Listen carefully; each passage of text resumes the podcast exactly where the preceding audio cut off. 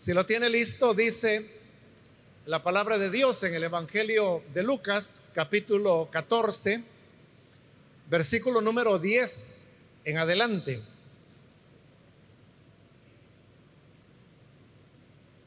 Mas cuando fueres convidado, ve y siéntate en el último lugar,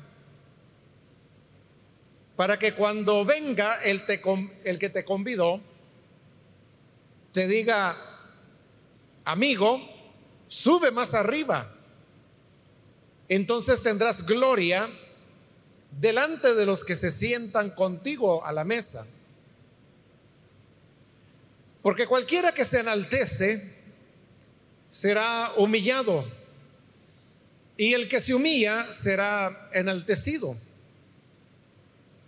Dijo también al que le había convidado, cuando hagas comida o cena, no llames a tus amigos, ni a tus hermanos, ni a tus parientes, ni a vecinos ricos. No sea que ellos a su vez te vuelvan a convidar y seas recompensado. Mas cuando hagas banquete, llama a los pobres, los mancos, los cojos, y los ciegos. Y serás bienaventurado, porque ellos no te pueden recompensar, pero te será recompensado en la resurrección de los justos. Amén. Hasta ahí dejamos la lectura. Pueden tomar sus asientos, por favor.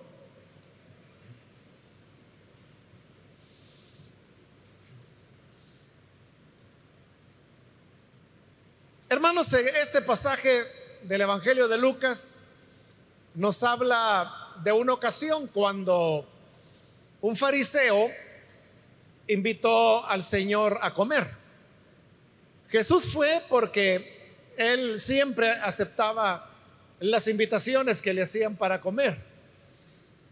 Y ya estando en el lugar, él se quedó observando cómo los demás invitados a esa comida se esforzaban por sentarse en los primeros lugares. Porque en esa época la costumbre era que el anfitrión o el que invitaba eh, se sentaba siempre a la cabecera de la mesa. De alguna forma, hermanos, hasta el día de hoy nosotros tenemos todavía un poquito ese concepto de que el que se sienta en la cabecera de la mesa o es la persona invitada o es la persona más importante. Y algunas veces se bromea también de que esa es la persona que va a pagar. Es, decir, que después de todos estos milenios, todavía tenemos la idea de que el sentarse a la cabecera de la mesa es eh, un puesto de importancia. Pues le decía que en la época de Jesús, era el anfitrión el que se sentaba a la cabecera de la mesa y a su derecha estaba el invitado más importante, a su izquierda el invitado segundo en importancia, luego a la derecha del primero en importancia estaba el tercero en importancia y así se iban distribuyendo a lo largo de la mesa, de tal manera que los que estaban más cerca del anfitrión, los que ocupaban los primeros lugares, eran los invitados más distinguidos. Por eso es que Jesús vio cómo entre los invitados a esa misma comida donde él había sido invitado, las personas se peleaban las sillas, se esforzaban por querer quedar al lado de aquellos que consideraban estar pues en el lugar de mayor importancia. Esto, hermanos, es igual, algo parecido, ¿verdad? Cuando, por ejemplo, se va a tomar una fotografía de grupo, pero en ese grupo hay una persona importante.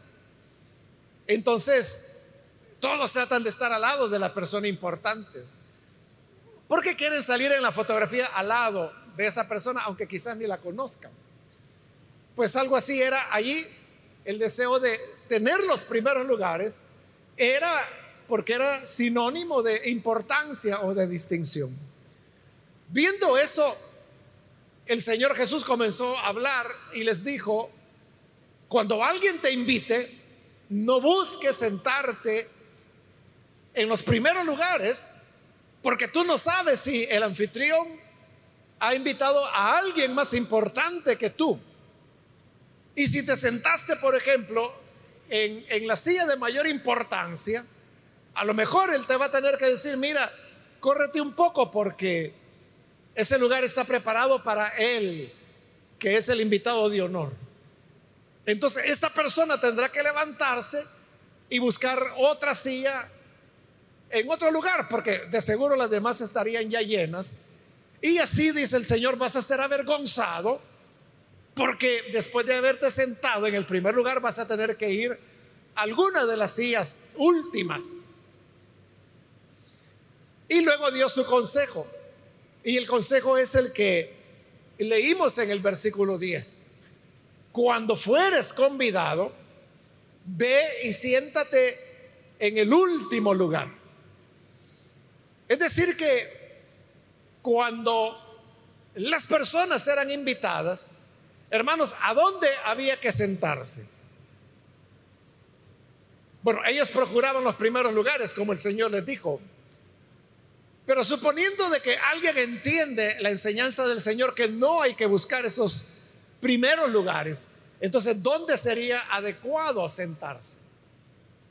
Si alguien dice, mire, lo mejor es que ni tan abajo ni tan arriba, quédese en medio. Supongamos que se quede en medio. Siempre existe la posibilidad de que llegue alguien más importante y que le tengan que decir, mira, muévete más abajo porque ahí le corresponde a esta otra persona. Y sería lo mismo, tener que ser avergonzado delante de los demás. Entonces el consejo del Señor fue, cuando te inviten a ti, siéntate en el último lugar.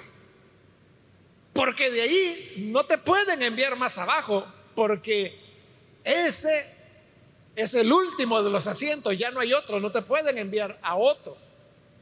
Y tampoco te van a quitar de ahí, porque como el Señor ha dicho, has sido invitado si te invitaron es porque para ti hay un lugar.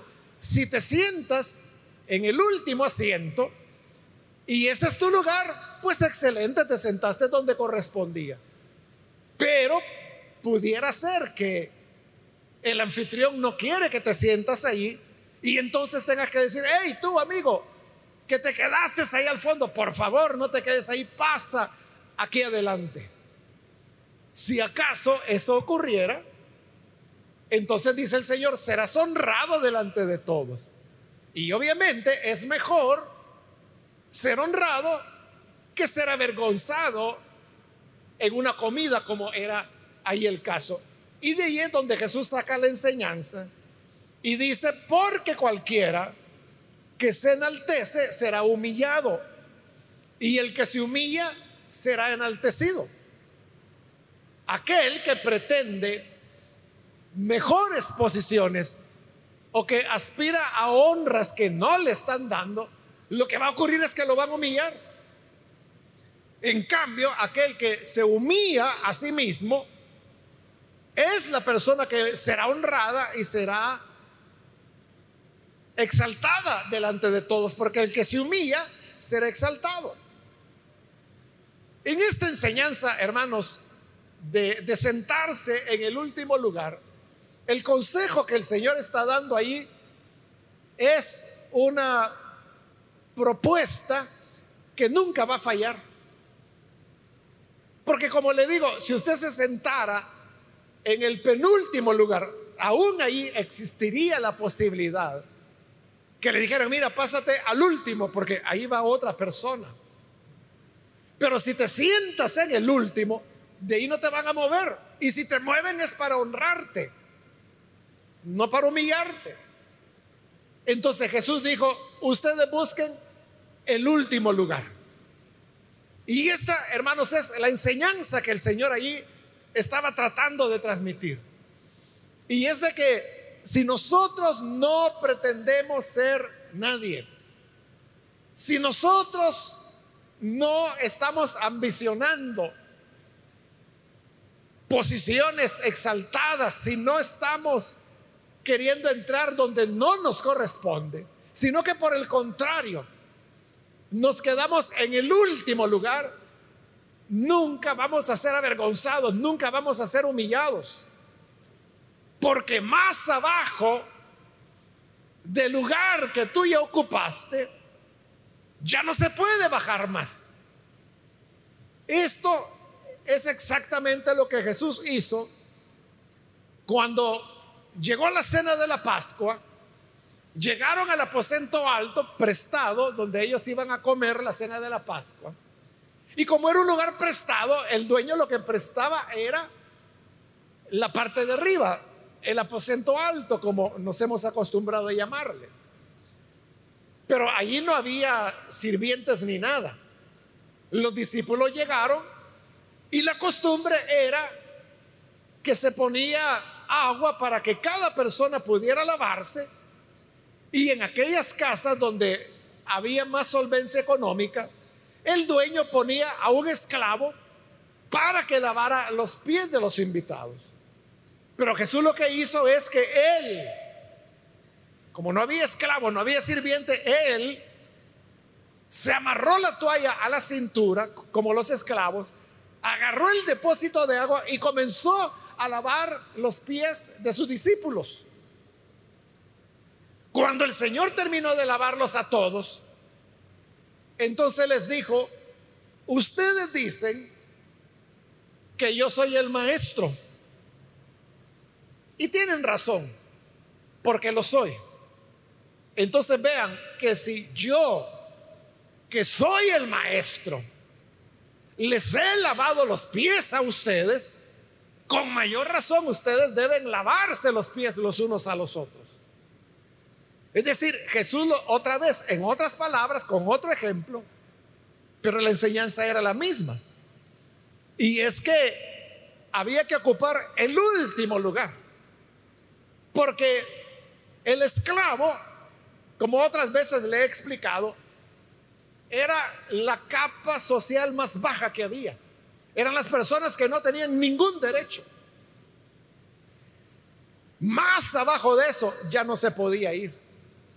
Y eso, hermanos, es lo que garantiza que usted no será humillado. Y es que tome los lugares de, ser, de servidor, de sirviente, de sirvienta, que tome el lugar más sencillo, más humilde, el último lugar cuando sea una reunión en una mesa o sea una comida, siempre busca el último lugar. Porque nunca vas a perder esa propuesta de quedarte en el último lugar. Siempre ganarás. Y en caso de que no ganaras, pues simplemente te habrías sentado en el lugar que te correspondería y no serías humillado. Por eso tenemos que evitar, hermanos, pretender tener honores o tener posiciones que realmente no nos corresponden. Pero eso no fue todo. El Señor siguió hablando en esta comida y entonces dijo en el versículo 12, y esta vez se dirigió al anfitrión y le dijo al anfitrión, cuando hagas una comida o una cena, no llames, o sea, no invites a tus amigos, ni hermanos, ni parientes, ni vecinos ricos. Porque ¿qué va a ocurrir? Si tú invitas a un pariente, invitas a un amigo, invitas a un vecino rico, ¿qué es lo que va a ocurrir?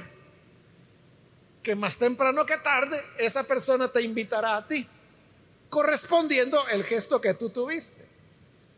Si usted invita a un pariente, el pariente va a ir y va a ir contento porque usted lo invitó, pero como es su pariente, él dirá, yo lo voy a invitar a él. Y efectivamente, en la primera oportunidad que él tenga, alguna reunión en, la casa de él, o que alguien cumplió años en esa casa, ¿a quién lo va a invitar es a usted? Entonces dice el Señor, si invitas a tu familia, a tus parientes, a tus vecinos ricos, a tus amigos, lo que va a ocurrir es que te van a dar bien por bien. Tú los invitaste, ellos te van a invitar y esa será tu recompensa y ahí se acabó. Tú les diste un plato de cena, ellos te van a dar un plato de cena, ya estás pagado, ahí se acabó. Pero en cambio tú, cuando invites a alguien a quienes debes evitar o invitar, eh, son a los pobres a los mancos, a los cojos, a los ciegos. ¿Y por qué razón había que invitar a los pobres, a los mancos, a los cojos y a los ciegos? Porque eran personas que no podían valerse por sí mismas. Y por lo tanto, nunca iban a poder invitarlo para corresponder el gesto que él había tenido. Estos pobres, ciegos, mancos, cojos habrían de llegar. Se sentirían muy agradecidos porque es la clase de personas que nadie invita. Si en una familia hay, por ejemplo, un niño o un joven ciego, la gente a quien invitas a la familia y sabe que van a llevar al ciego, pero no trae la mamá, lo trae la familia. Pero al ciego propiamente nunca lo van a invitar. Mucho menos si es un pobre de la calle que no tiene donde dormir. O ¿quién los invita a su casa o a comer o a cenar? Nadie invita a esa gente. Por lo tanto, estas personas cuando tú les invites, estarán muy agradecidos porque nadie hace eso. Y cuando hayan comido, dirán lo que acostumbran decir, que Dios le bendiga, que Dios le multiplique. Dios le va a dar mucho más, porque ellos saben, primero no tienen una casa donde te puedan invitar. Y si la tuvieran, no tienen solvencia como para poder invitarte a ti. Nunca podrán invitarte. Entonces, ¿qué va a pasar? Que como es imposible que ellos te inviten, entonces dice el Señor, serás feliz porque ellos no te pueden recompensar, pero te será recompensado en la resurrección de los muertos. En eso consiste la felicidad o la bienaventuranza. Le apostaste a lo seguro. Porque si tú invitas a tus familiares, tú puedes decir, ojalá que no me vayan a invitar para, para que no compensen lo que yo les di que no me vayan a invitar, que no me vayan a invitar, que no me vayan a invitar, pero lo más probable es que te van a invitar. Es decir, llevas muchas posibilidades de perder esa apuesta. Pero si invitas a los sin hogar, si invitas a los mancos, si invitas a los ciegos, si invitas a los cojos,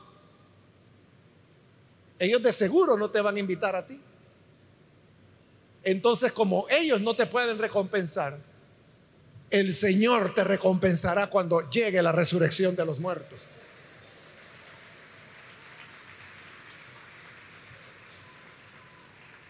En esta segunda enseñanza, realmente digo segunda porque es otro ejemplo, más bien sería segundo ejemplo, pero la enseñanza sigue siendo la misma.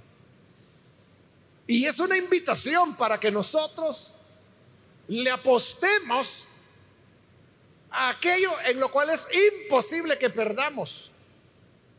¿Por qué? Porque si tú ocupas el último lugar, es imposible que te muevan de ahí porque ya no hay otro. Ya no hay otro, es el último.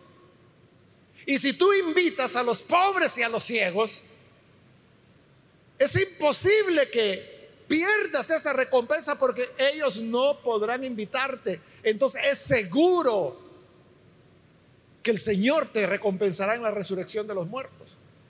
Esa apuesta no la perderás jamás.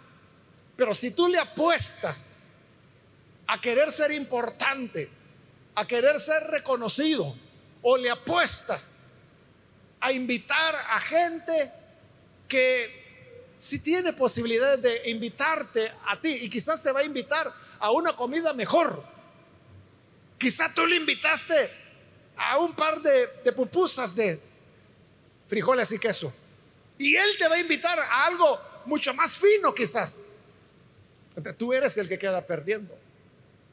Pero si invitas a aquellos que no te pueden recompensar, que no te pueden devolver, ahí es seguro, porque Dios es un Dios justo. Y como el mismo Jesús lo dijo, aunque fuere un vaso de agua que den a uno de estos pequeños, no perderá la recompensa. Aunque sea un vaso de agua, ya no se diga una comida. Pero si nosotros ponemos nuestra mirada en otras cosas, mientras más alto sea el puesto o la recompensa que buscamos, más probabilidades hay de que seamos humillados, de que se nos diga, eso no es para ti. Estos son dos ejemplos que Jesús puso. Pero en la vida, hermanos, uno puede tener muchos más ejemplos. Cuando los jóvenes se casan, por ejemplo, ¿a quiénes invitan a su boda? Normalmente invitan a las personas que ellos saben que les van a dar regalo. Están tan seguros que les van a dar regalo que a veces de una vez en la tarjeta dice, ¿verdad? Sus muestras de cariño en almacén tal, mesa tal. O sea, porque hoy existe eso, ¿verdad? Que van los novios, escogen en un almacén lo que necesitan, les ponen una mesa y ahí es la mesa fulano y mengano. Entonces le envían la invitación y de una vez le están diciendo, ¿verdad? Que si usted quiere dar una muestra de cariño, que vaya a ese almacén y usted escoge allí algunas de las cosas que ellos pusieron sobre la mesa y dice, bueno, yo voy a comprar esto. Y el almacén lo da por pagado y luego se lo va a enviar a la pareja. Ese es en unos casos. En otros casos, de una vez le dicen, está invitado usted y su familia, o le dicen, hay dos espacios o uno reservado para usted en la mesa tal. Por favor, su muestra de cariño en sobre. De una vez le están diciendo que no lleve cajas, que lleve dinero, ¿verdad? Ese es el regalo. Pero están dando por sentado que usted va a llevar un regalo. Entonces, ¿a quiénes invitan? A los que saben que le van a dar regalo. Claro, ahí hay amigos, ahí hay parientes, ahí hay hermanos de la iglesia, pero no cualquier hermano de la iglesia. No es eh, el hermano de la iglesia que anda en la calle vendiendo veneno para ratones. No es a él al que invitan. Sino que al que invitan es al que les puede regalar la refrigeradora o el que les puede regalar no sé qué, algo que, que necesitan. ¿De qué va a ocurrir? Que si le apuestan a eso, van a tener su recompensa. ¿Cuál será la recompensa? A lo mejor la refrigeradora, a lo mejor la licuadora, a lo mejor el juego de comedor, no sé. Esa será tu recompensa. Pero si el día de tu boda invitas a los pobres, a los ciegos, a los mancos, a los niños de la calle, de esos que tienen tres semanas de no bañarse porque en, agua, en la calle no hay agua. Si a ellos los invitan, obviamente no te van a llevar ningún regalo, ni de sobre ni de nada. Lo que van a llevar es hambre para comer. Pero puedes tener seguridad que en la resurrección tendrás la más grande recompensa de parte del Señor.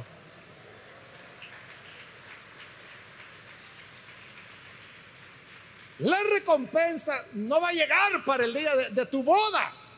La boda aquí terrena, ¿verdad? Pero sí va a llegar para el día de la boda con el Cordero, que es donde realmente van a, a, valer, porque todos aquellos que invitaron a los que sabían que le iban a llevar regalo de sobre, eso no representa ya ningún regalo, ninguna recompensa.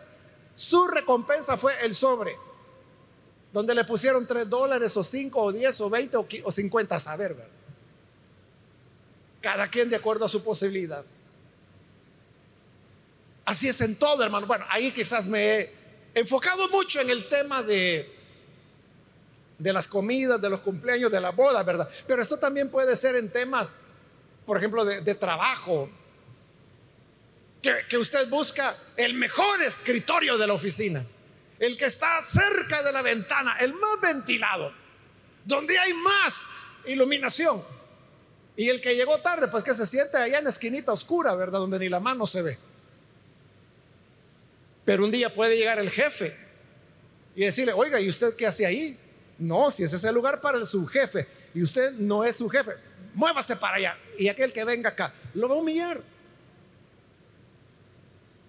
Entonces, lo seguro es, hermanos, que uno siempre busque el último lugar. Porque ahí no se pierde. Si tú buscas el último lugar, ya no hay otro ya no hay otro después de ese. No te van a mover de ahí. Lo único que puede pasar es que te asciendan. Lo mismo ocurre con los privilegios en la iglesia.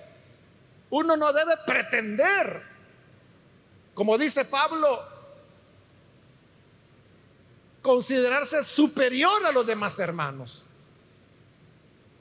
Mejor, dijo Pablo, que cada uno se juzgue con cordura a sí mismo y dijera, bueno, si yo no, no soy nada, nada superior a mis hermanos, ocupas el último lugar. Lo único que puede pasar es que te asciendan, que te digan, pasa adelante. Pero si tú eres el que quieres estar ahí en el primer lugar, te pueden empujar para atrás. Te pueden decir, el que está al lado de la foto, mire, disculpe, pero puede moverse porque aquí quiero que esté en la foto conmigo Mengano. Y como ya todos los lugares están puestos, están llenos, te va a tocar el último lugar, el más lejano en la foto. Mejor quédate en el último lugar. O detrás de todo, ¿verdad? Que, solo esta parte de aquí salió en la foto, solo el pelo salió. Porque los demás te cubrían. Pero mejor que te digan, hey, no te quedes atrás, ven aquí adelante conmigo. Mejor que te digan eso y no que, mira, vete para atrás, que Aquí adelante están los que destacaron y tú estás todavía medio verde. En todas las cosas en la vida, en el trabajo, en los estudios, en la iglesia, en la familia, en el hogar, en el vecindario. En todas las cosas, hermanos. Siempre demos el lugar a los demás. Porque si nunca perderás. Cuando usted va conduciendo, ceda el paso. Y no como hace toda la gente, que lo que quiere es se le pone enfrente, le atraviesa el carro para que no se vaya a meter el otro. Va en medio de la calle para que no lo vayan a sobrepasar de ningún lado. Deja que todos pasen y quédate tú en el último lugar.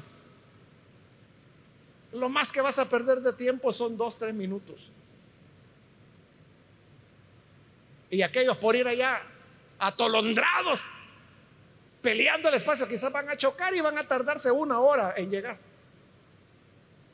Dios sabe recompensar al humilde. Al humilde lo exalta, al soberbio lo quebranta. Que Dios nos ayude, hermanos, para ocupar siempre los últimos lugares.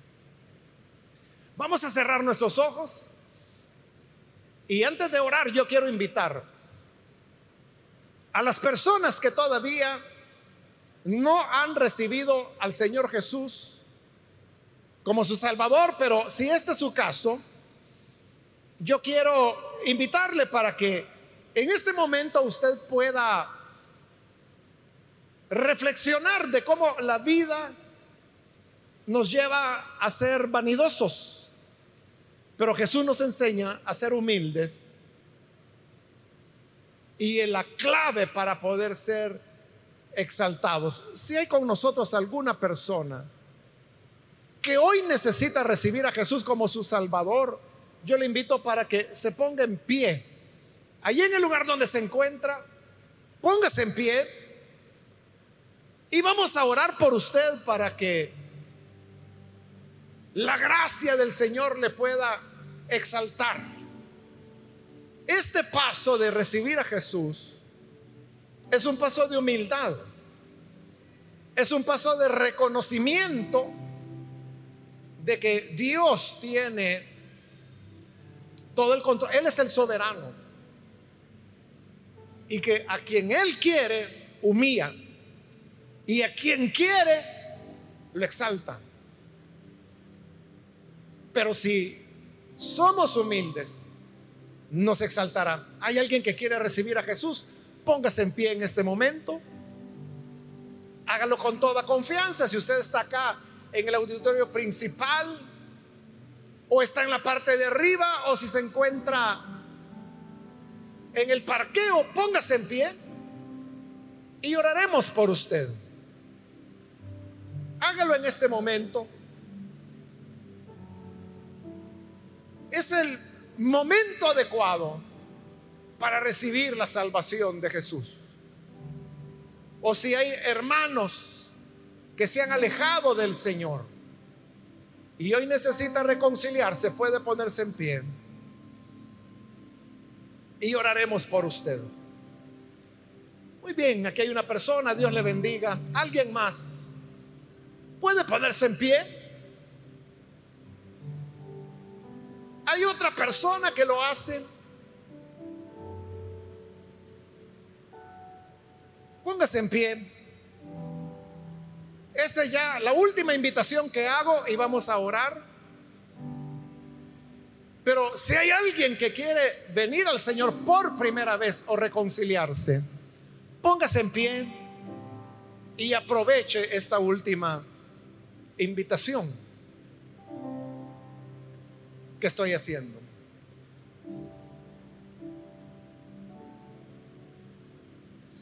A usted que nos ve por televisión también le invito para que se una con estas personas, ore con nosotros y reciba al Señor en su corazón. Padre, gracias porque tu palabra nunca vuelve vacía. Y aquí, Señor, te presentamos las personas que en este lugar, como a través de los medios de comunicación se unen a esta oración para recibirte como Salvador, como Señor. Bendice, Señor, a cada una de estas personas que se entregan por completo a ti. Dales vida nueva. Y también te pedimos que a todos nosotros, como pueblo tuyo, nos ayudes a ser sencillos y humildes. Que donde quiera que vayamos, podamos, Señor, presentarte una vida de sencillez, de humildad, donde ocupamos los últimos lugares. Una vida en la cual no pretendemos que se nos devuelva ningún favor. Más bien buscar que sea imposible que nos recompensen. Para que así nuestra recompensa sea en la resurrección de los muertos. Ayúdanos, Padre, para que así sea. En el nombre de Jesús nuestro Señor. Amén. Amén.